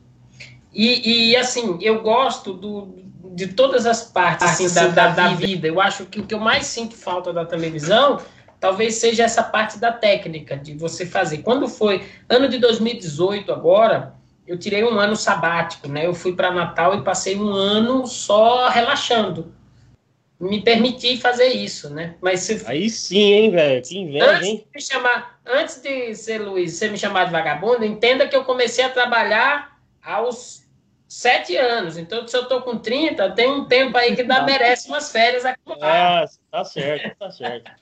e aí eu fui para Natal. Quando eu tava lá, um amigo meu é, queria montar uma TV, é, sabe, uma TV online, uma TV uma TV na web, uma web TV, numa cidade do lado de Macau, que era Macaíba, e eu fui para lá do nada, fui de voluntário. Fui, montei a TV, então você chegava lá, chegava uma galera para conhecer o tom do cajueiro, eu estava no chão, agarrado, montando cabo de microfone para gravação, para o negócio. Então eu gosto dessa parte da técnica, eu acho muito legal. E o que eu gosto é, é de ter a possibilidade de fazer coisas diferentes. Eu demorei muito, muito para achar o meu lugar no mundo e não achei ainda direito. Mas, por exemplo, a gente hoje, principalmente, o mundo tá chato pra cacete. As pessoas você é obrigado, ou você é de direita, ou você é de esquerda, ou você é do, do lado, ou você é do outro, ou você gosta de forró, ou você gosta de música clássica. Cara, sabe o que eu descobri? Que você pode gostar de tudo sem perder a sua identidade. Eu continuo sendo Tom. E se você chegar em casa, tem dias que eu quero escutar uma música clássica, e tem dia que eu quero escutar um forró do Luiz Gonzaga, e tem dia que, quando eu viajo com meus alunos, eles vão escutar funk, eu escuto funk com toda a verdade do mundo. E se você. Porque assim, ó, a gente não pode tentar viver o momento de uma forma diferente. O tom, que é o tom das viagens, quando você olha para mim nas viagens, o guardado que está acompanhando a live sabe, eu sou um palhaço com os meus alunos, eu faço de tudo, eu danço funk até o chão. Não é uma playlist que eu tenho em casa, mas quando eu tenho em casa, eu gosto de ouvir uma música mais tranquila, mais calma. Então você vai me ver tomando vinho, e tem dia que eu quero ir no arrasta-pé escutar um forró, e tem dia que eu quero ser o cara que está na frente da câmera, e tem um dia que eu quero estar tá lá atrás segurando o cabo do, do, do, do microfone ou fazendo câmera, e tem dia que eu gosto de fazer outras coisas e ser feliz fazendo tudo isso. Ô Tom, a gente está falando de TV aqui, eu sou um produto de TV, o Capovila também já fez TV. Você é um produto da você nasceu na TV. Você acha que a TV hoje ela morreu? Você acha que ela tem espaço? Você acha que a internet dominou a TV? Ou você acha que a TV vive ainda? Eu acho que a TV vive ainda. A TV tem a sua força. Eu acho que, que talvez os processos sejam diferentes. Por exemplo, eu assisto muito pouco a TV, mas eu sempre assisti muito pouco a TV. É, mas eu acho que a TV vive, porque você vive no universo, a gente tem que entender que nós aqui, que moramos no interior de São Paulo, que moramos em São Paulo, que moramos aqui nessa parte mais privilegiada do Brasil, nós temos uma internet muito boa, nós temos uma TV muito boa, nós temos acesso muito bom. Mas o cara que está lá no Nordeste, o cara que está lá na Bahia, o cara que está lá no, no, interior do Rio Grande do Norte, ele só tem a televisão e, e boa ele põe 20 reais de crédito no celular, manda dois oi no WhatsApp, no grupo da família, acabou a internet. Então a TV ela sobrevive. Eu acho que a TV ela vai se reinventar nesses processos. Só existe uma coisa que não se acaba nunca, é o rádio. O rádio, esse aí legal, é, esse é eterno. Você já fez rádio, Tom? Você fez, você tinha um programa no rádio, é isso? Eu fiz rádio quando eu fazia, eu fiz faculdade de jornalismo e eu precisava cumprir umas horas de estágio. Um amigo meu tinha uma rádio comunitária em, em Parnamirim, que é do lado de Natal. E aí eu queria fazer um programa para contar as horas. Eu não queria só que assinasse as horas, eu queria realmente ter a experiência do rádio. E eu tinha participado de um programa em, no interior de São Paulo, aqui, não vou lembrar, chamava Hora da Lata. Os cara, o cara tinha umas latas e ia dar uma latada no povo, o cara batia numas latas no meio do estúdio. O problema é que quando eu fui para Parnaíba, as latas do cara, as latas bonitas, uns, uns, eu arrumei umas latas na rua e levei para o estúdio. Era uma bagunça. Era uma coisa, foi, foi maravilhoso de fazer. Foi um dos programas. Eu, a força do rádio é tão grande que e, e a gente hoje eu sei o, a força, o que a gente está dizendo aqui na internet, por isso que eu tenho muita responsabilidade com o que eu falo, muita responsabilidade com a minha postura, muita responsabilidade com o que eu digo, porque o que a gente diz reflete na vida das pessoas. Eu me lembro que sem querer uma vez eu disse, rapaz, eu estou com a camisa meio furada aqui, parece que eu só tenho essa. Num programa de rádio. Um tempo depois, meia hora depois, mulheres, senhoras chegando com camiseta, com camisa, com roupa, com tudo. É, as pessoas elas levam como verdade, a gente precisa respeitar isso, porque elas estão dando as pessoas, quando param para assistir a gente, eu acredito que só tem doido assistindo a gente depois de uma hora, escutando três malucos, mas se os caras que ficaram aqui, a gente precisa ter respeito por eles. Por isso que a minha preocupação com rede social, eu falo muito pouco em rede social, é por causa disso. O que a gente fala tem muita força. É, é aquela história, né? É o, são as coisas que a gente não, não volta atrás. A palavra que você disse, você não consegue voltar engolir o que você falou, por mais que você peça desculpas, você já falou, já foi pronunciado. E você sabe que esse negócio de rádio é muito maluco, né? É, a gente está num, num, tempo hoje de, de mídias sociais, mas se a gente for levar lá atrás no começo, o meu pai sempre foi de rádio. Ele trabalhava em rádio AM, começou na, numa rádio aqui da, da região nossa, na, na 540. E, e assim, ele recebia aquelas caixas de geladeira era três, quatro caixas por semana lotada de carta. Que a... Sim! E assim, era outra época, cara. É, o cara mandava a carta hoje pro locutor ler daqui uma semana se ele tivesse sorte. E hoje o cara. Não, é. o WhatsApp, o cara recebe ali e briga se não lê na hora, no, no segundo seguinte. Então... É, é, eu acho que a coisa ela ficou muito imediatista. E, e, e, ao mesmo tempo em que é imediatista, as pessoas elas se colocaram muito como como a, a, mídia, eu sou muito a favor da democracia na mídia. Eu acho que todo mundo tem que falar, eu respeito o que cada um disser, não não embora eu não concorde, mas eu respeito o que cada um está dizendo. O que eu acho que o problema aí é que as pessoas têm que entender que todo mundo tem o direito de falar, o outro tem o direito de discordar, e a gente tem que tentar viver civilizadamente nas redes sociais. Entendeu? Porque deixou de ser aquela, deixou de ser aquela fake news que era postada só pela tia da gente que botava no grupo que que você tomando água com limão curava coronavírus. O problema não é isso. O problema é que agora virou uma rede de fake news tão grande para todos os lados que você não sabe mais o que fazer. E a, imedi é, e a coisa meio imediatista que você está falando é o seguinte: você manda um oi, se a, se a, pessoa manda um oi, se você não responder em cinco minutos, o cara acha que, que acabou o mundo, e não é assim. É, e, e eu falo assim: é, hoje a gente é vilão dos dois tracinhos do WhatsApp, né? Enquanto você não vê aquilo Sim. lá mudando de cor, você fala, ah, a pessoa não recebeu, ah, que aconteceu alguma coisa, ah, que não sei o que, ah, que sofreu um acidente você já fica preocupado com a pessoa porque ela não respondeu ali para você em 5, 10 minutos. É, então, assim, a gente não. Antes você esperava 15 dias para chegar uma carta, não. né, velho? Então. Hoje a gente fica bravo se, se o vídeo, o site que a gente está entrando demora um pouco para carregar e a gente veio da internet de escada. Então, assim. Você... Ixi, aquele aparelho. Rapaz! Eu de madrugada, três horas da manhã, duas horas da manhã, para você entrar num bate-papo. Eu não sei se tinha aqui no interior de São Paulo. Lá em Natal tinha, chamava um negócio chamado Nick. Você entrava, é. ficava duas horas discando, aquele negócio. É, aquele barulhinho, né? Aí quando conectava, você entrava numa sala, Nick, aí você botava um nome lá. Eu não posso dizer meu nome porque era bem mentiroso. Você tem, você tem ainda? Não tem, nem, nem existe mais aquele negócio. Lá era uma sala de bate-papo. Hoje é o quê? Hoje é o Não, UOL, né? Tem, Ainda tem o UOL, tem Hoje o pessoal vai muito pro, pro Telegram, né? É, para as outras, as outros pontos, mas é, você tem o Mirk, eu tive ICQ, tive MSN. É... ICQ, a, o MSN era maravilhoso, o MSN era coisa, era, foi a melhor coisa do mundo, porque você chamava o cara a primeira vez, o cara não respondia, você chamava de novo, você apertava num botão, tremia a porra toda, você lembra? na tela da pessoa. Cara, era... era era, maravilhoso. Era muito bom. Aquele negócio. A gente teve Orkut, Tinha que ter isso no WhatsApp, maluco. Tinha que ter isso. Gente... Respeita a minha história, como diz o Cadinho, eu venho do MSN. Não, é, a, a gente veio do Orkut, pô. A, a gente é brasileiro do Orkut. Ah, claro. Viu? Tem uma oh. confusão. Eu arrumei uma confusão, Luiz, só falando em Orkut, eu arrumei uma confusão com um amigo meu, porque quando começou o Orkut, você tinha direito a convidar só cinco pessoas, lembra?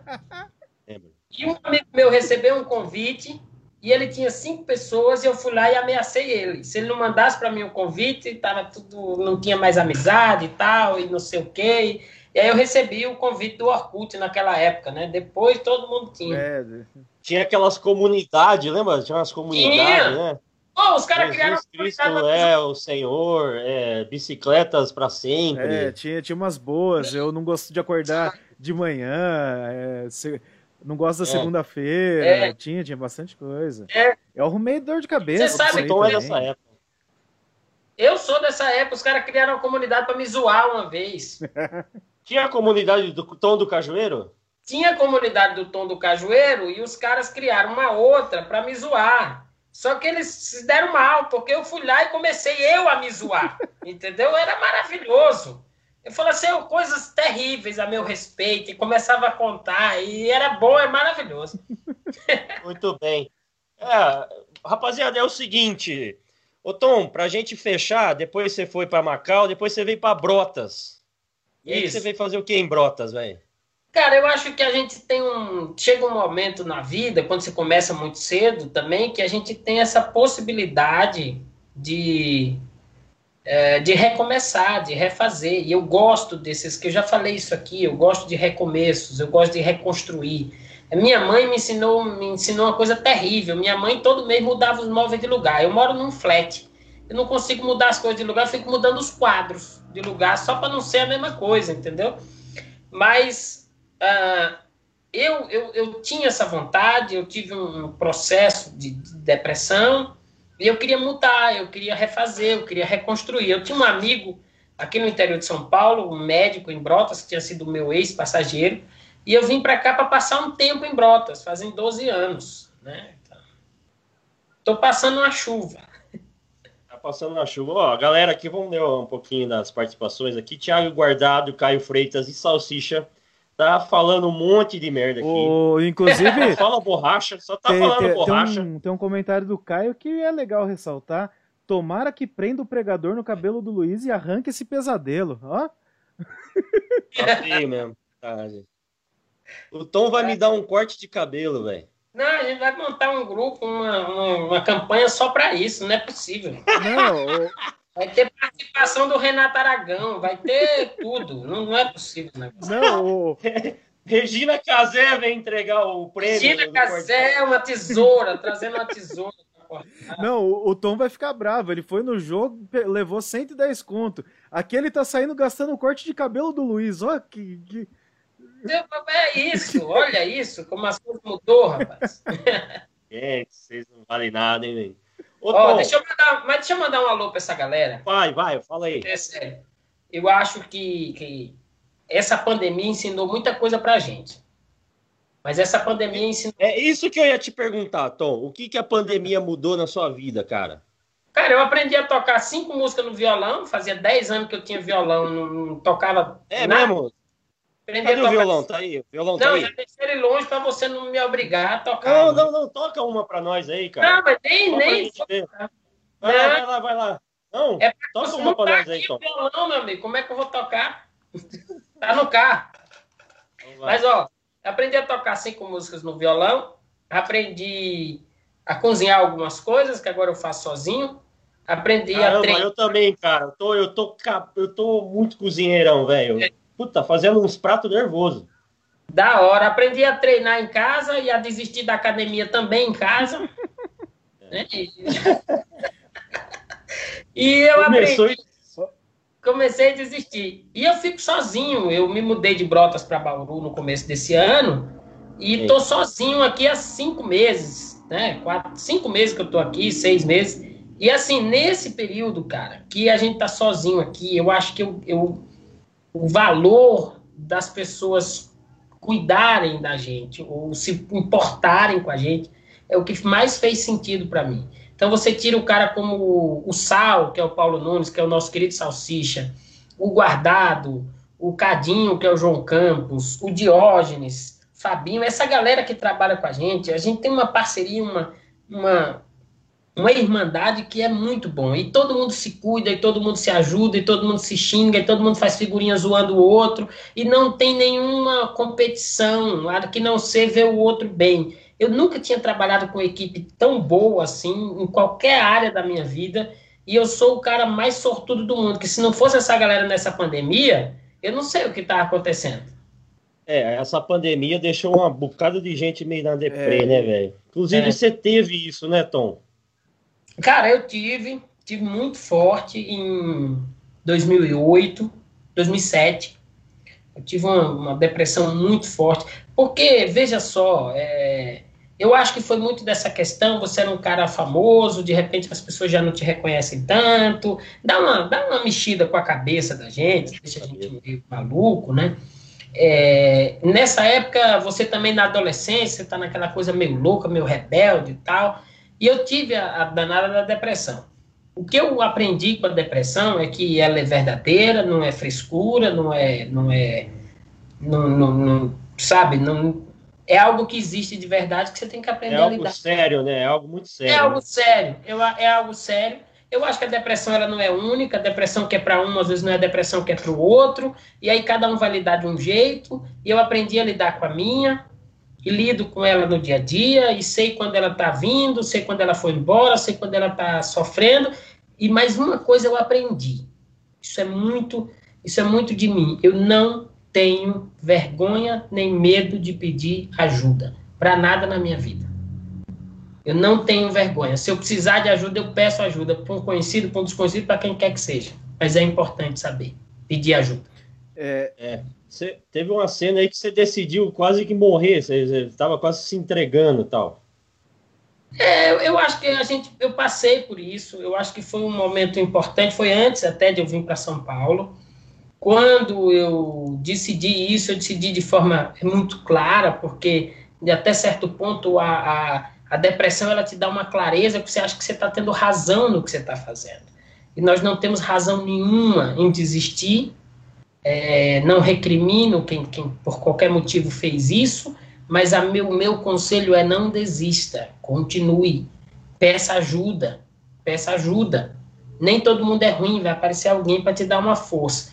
E eu passei por isso, tive pessoas ao meu lado, depois decidi mudar de vida, vim para São Paulo, comecei de novo, recomecei várias vezes, e eu acho que isso, isso me dá forças para continuar assim. É, você sabe que, que, vocês falaram do, da questão da pandemia, né?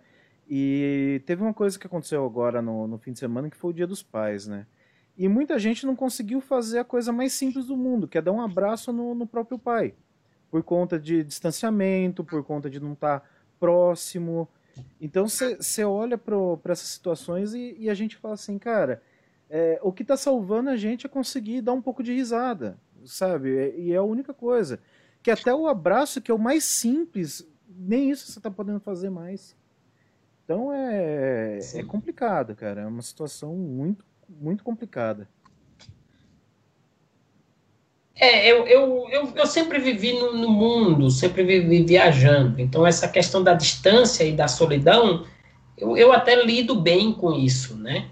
Mas eu acho que a gente tem que. que a, a, a pandemia, ela veio também para a gente ensinar para a gente o quanto é importante a gente cuidar das outras pessoas, dessas relações interpessoais. A falta que faz você tomar uma com os amigos não tem noção, gente. E a falta que faz você cuidar de outra pessoa, você ligar para outra pessoa. Eu, eu, eu conheci meu pai quando eu tinha já 12 anos de idade. É, ele não morava com a gente, tinha ido embora para Goiás, e quando eu já estava, quando eu já era famosinho, meu pai apareceu. E ele apareceu e foi, foi, uma, foi uma conversa boa, foi um tempo bom, mas a gente não tem lá tanto contato quanto a gente gostaria de ter. Mas ontem foi dia dos pais, você liga, você compreende as decisões, muitas vezes que os nossos familiares tomaram na vida, foi porque alguns não tinham conhecimento pela criação que tiveram, e a gente tem que aprender a perdoar as pessoas, a perdoar e a perdoar-se. E aí a coisa caminha mais legal. O pessoal. Muito tô... bem. Mas era pra ser uma live de humor, tá é, Agora eu, eu quero saber do negócio. A depressão, é, é depressão. Fala que eu, eu escuto. Eu, o Salsicha falou. Tá parecendo o programa do Cortella, né? O Salsicha falou que tá ficando emotivo, tá chorando lá já. É chorar. É, vamos voltar tem, pra alegria, vamos voltar tem pra um alegria. pessoal que tá perguntando aí, que história é essa de trote? Que é esse trote aí, Tom? Cara, nem posso falar. Você é coisa do guardado. Você é coisa do é. guardado. É coisa do guardado. O guardado Olha, o guardado é terrível. Você não pode contar nada para ele, porque ele fica querendo que você conte para os outros. Tem coisa que a gente não consegue contar numa live ao vivo. Minha irmã está assistindo essa live, inclusive, e ela acabou de dizer que ela está perguntando se eu sou aleijado, que toda hora eu fico com o pescoço torto, assim. Ó. E aí ela fica, ajeita o pescoço. Quando vocês me vêem olhando no celular aqui, é vendo a minha irmã. Ela diz, ajeita o pescoço, eu tentando ficar reto aqui. Como é que chama sua irmã? Como é que chama sua irmã? Elaine Cristina. Mas é nem é? pra cima, não, que ela é casada, tem dois filhos, uma mulher. Não, não, não. Eu queria mandar um abraço. Tá lá em Natal? Tá lá em Natal. Cristina. Pô, um abraço, obrigado pela audiência aí, cara. Elaine, Elaine. Elaine Cristina, minha mãe, eu tive muita sorte, viu? Antônio Isaías é tranquilo, porque meu irmão chama Rails, eu tenho irmã é. que chama Leni. Só eu Como que é que é os, os nomes, os nomes, os nomes, fala os nomes, os nomes. Não, é, olha, é, o meu irmão mais velho ainda saiu com o nome bom, que é Francisco, aí tá tranquilo. Só que aí minha mãe fez aquela coisa, aí me chamou uma, uma irmã de Elaine, uma irmã de Eleide. Graças a Deus eu ia chamar um nome bem estranho, mas aí minha mãe disse que viu o padrinho dela na sala de parto, não sei o quê, aí Antônio Isaías, que era o nome do velho. Graças a Deus, foi a sorte. Eu agradeço esse homem todo dia. Muito bom, velho. Maravilhoso isso. Eu fico imaginando eu chamando, por exemplo, Kenderson, com um monte de N. Monte de... Ah. Nada com. Imagina, Kenderson. O nome desse ia virar oh, youtuber, certeza. Kenderson Rodrigues. Pois é, cara. Pois é. é. Vai ser o Ken do Cajueiro, velho. Ken do. É, então. Ô, oh, meu amigo. Ô, oh, deixa que. Tem mais pergunta aqui, ô Tom. Tom, me fala o que você está fazendo hoje aí, que você está na mês agora, como é que tá os projetos para o futuro, ah, velho? Muito legal. Tem que mandar um alô para Léo. Você conhece o Léo? Léo, que é... Léo é brotherzaço. Léo é maravilhoso. Tem uma agência de turismo que eu presto serviço para eles em Santa Catarina desde 2012. E aí, e aí fui fazer uma temporada com o Léo. Léo me levou, me deu uma cachaça, quase que eu perco a outro dia de passeio, mas deu certo. Aí se você for na do Léo, você tá ferrado. Tá? É, não tem condição. Dele, não tem condição, velho. Mas é o cara mais fantástico que eu conheço. É, é maravilhoso, Léo. Mas só não pode acompanhar ele, que, que, que o cara morre no meio do caminho.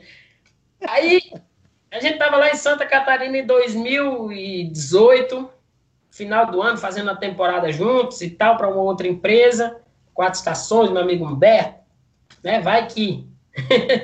e aí a gente, ele falou assim, cara, você tem que ir para mês, não sei o quê, que é a mês, é a mês, é a mês. Não, eu não quero ir para essas empresas muito grandes, não. Lá os caras vai, vai, a gente vai virar só aquele povo meio quadradinho, e eu gosto de fazer minhas palhaçadas. E no dele disse, não, vai dar certo, a mesa é super top, os caras lá deixam você ser palhaço, não tem problema nenhum.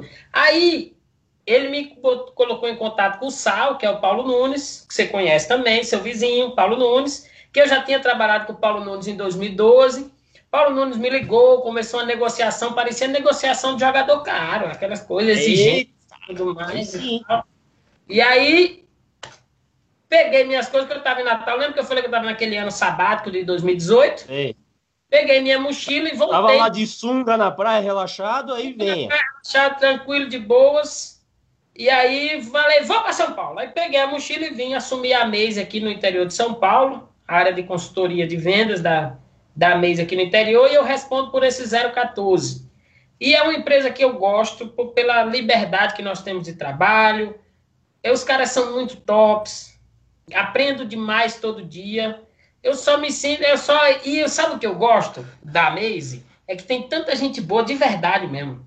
Os tops do turismo, de, de, de viagem de formatura, os caras estão na Maze. Então eu aprendo muito com os caras. E fico sugando, não tenho nem medo de dizer que eu admiro os caras, admiro mesmo, tieto mesmo, tô nem aí. E gosto. Tom, você que é do turismo, velho, o que, que você acha como vai ficar o turismo agora, depois dessa pandemia, velho? Como é que fica? O que, que você acha que vai acontecer com o turismo? Cara, turismo, para mim, ó, nós, ó, os dados estatísticos dizem que 50, nós perdemos 50% do turismo que seria para 2020, né? E alguns setores perderam mais que isso, 70%, 80%. O que eu acho é que as pessoas. Viajar é, é complementação de um sonho. E, e, a gente não abre mão disso, as pessoas não abrem mão disso. Então eu acho que o turismo, sobretudo o turismo interno, turismo no Brasil, ele cresce muito em 2021. Eu acho que a retomada do turismo como um todo só deve acontecer lá no final de 2022, início de 2023, mas no Brasil, ano que vem, vai ser o ano para o turismo. E digo isso com dados específicos. Nós que trabalhamos com viagem de formatura, a Maze, por exemplo, ela já bateu todos os recordes de 2019 para 2021. Então, nós temos. uma pandemia, tá bem, né? No meio de uma pandemia, o Salsicha tá, ganhando, tá juntando dinheiro com rodo, meu amigo, com pá. Dinheiro de comissão de viagem de formatura. Tá rico. Pra já comprou três consegue... apartamentos, Tom. O... Já comprou pra três apartamentos. Caio... O, casamento. o Caio falou que você merece um aumento, viu? Eu também. Aí, ó.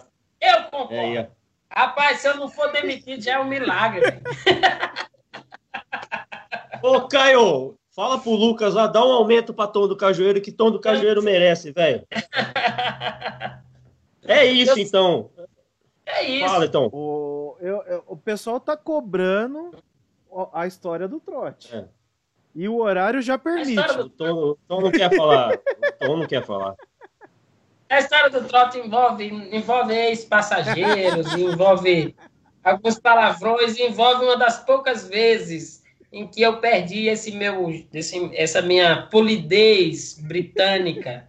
Então eu prefiro numa roda ô, de amigos. Ô, Tom, então vamos... Mas o Léo tava junto, viu, Luiz? Por isso você vai imaginar. Ô, oh, aí, Tom, o aumento foi aprovado, velho. Puta, salva de palmas para Tom, ganhou um aumento. Por causa do programa ele ganhou um aumento, velho. Eu vou pagar esse corte de cabelo agora. Pronto, tá garantido. Aí, ó. Eu quero no Jaça, velho. Não vai ser qualquer um, não. Menino Jaça ainda é vivo, será? Ah, é? Deus, você, foi, você foi cortar alguma vez no Jaça, Tom? Eu fui no Jaça, mas eu não cortei com ele. Com, com é. ele mesmo, com o Jaça. Mas eu na fui lá. Na época do famoso, na época do famosão, era Jaça, só Jaça. Famosão, né? Aí sim, hein, velho. Você ganhou dinheiro pra caramba com isso aí, né, Tom? Você ganhou muito dinheiro, né?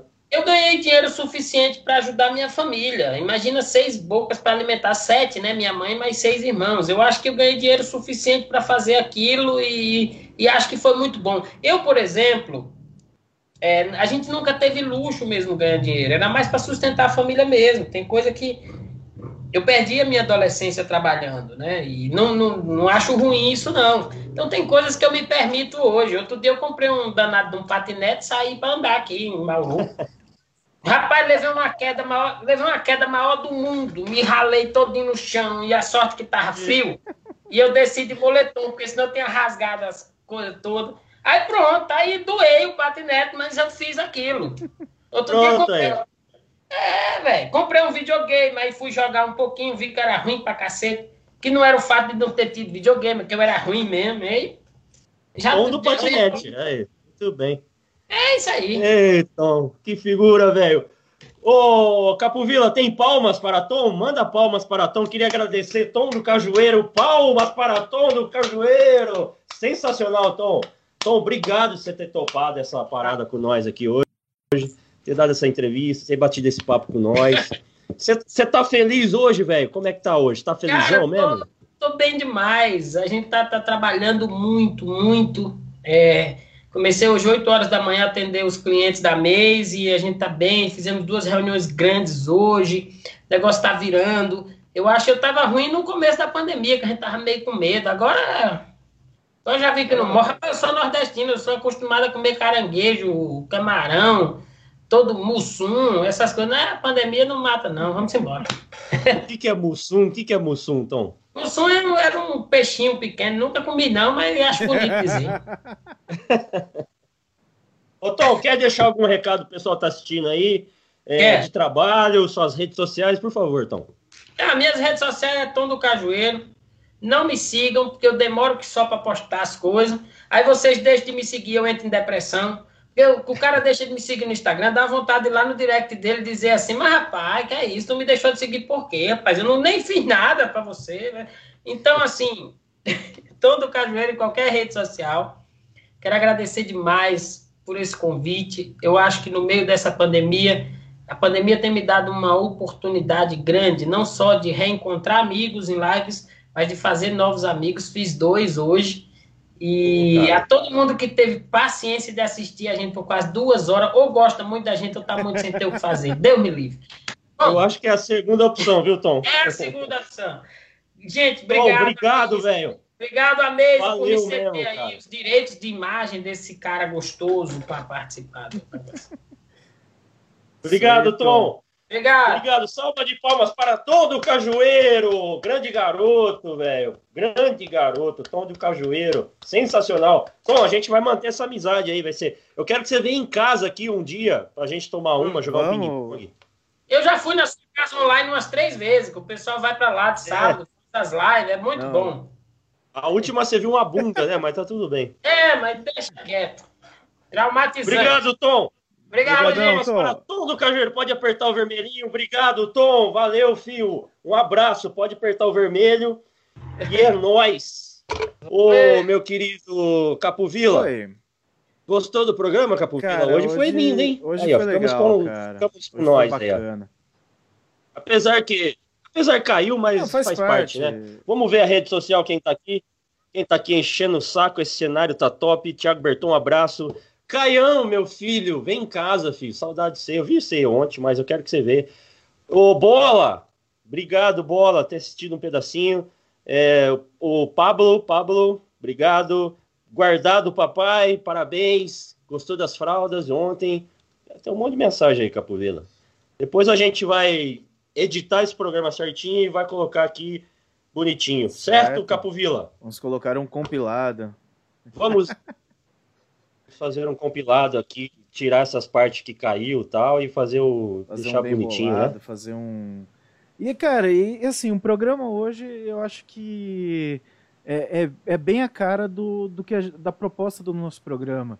É um dia a gente vai trazer alguns quadros diferentes, outro dia a gente vai trazer um convidado e, e o programa que é para ser uma hora vai ficar duas, três horas. E, e, eu acho assim, cara, é, é, é, essa é a cara, é a dinâmica que, que a gente quer levar para esse nosso programa. Afinal, né, a gente a gente é tá no o que a gente chama segunda categoria, cara. Não é segunda categoria porque é o programa porcaria não, cara. É segunda categoria porque nós estamos de segunda-feira e é a categoria excelente do nosso programa. É isso aí, Capovila, muito bem. Vamos embora. Segunda-feira que vem a gente está de volta. Oh, hoje rendeu, hein, velho? Foi, quase, quase duas horas de programa. Era para ser é, uma horinha. 10h51 agora, cara. É isso aí. Muito bem. Obrigado você que participou, mandou mensagem, assistiu. E segunda-feira que vem a gente vai estar de volta. O programa vai ficar aqui na página. Então, é, compartilha com os amigos aí, fala, oh, tem um programinha legal, acontece de um amigo meu, dá uma assistida lá, curte a página Ó, e dá uma força pra gente. Tem... É, eu vou, é isso, vou, né? Vou, vou usar o último comentário aqui que eu vou fazer, é o comentário do Francisco. Até a CNN cai. Então, cara, se, se até vai, eles caem, cair. cara, tamo aí, tamo, tamo bem, tamo tranquilo. Tamo no lucro. Muito bem, vamos, vamos embora. Preparou a, já, a ida embora para Capovila, tudo no ponte? Então vamos embora. Gente, tchau, boa semana. O programa continua aqui na internet, vai ficar aqui gravado para você ver a hora que você quiser. A gente coloca no YouTube também. E é isso, segunda-feira que vem a gente está de volta com um novo convidado. Eu não sei quem que é ainda, né, Capovila? Precisamos ver. Pautas, mas, mas é, isso. é, isso. Estaremos de volta na segunda-feira. Tchau. E tchau. Boa semana para todo mundo. Tchau para vocês. Valeu.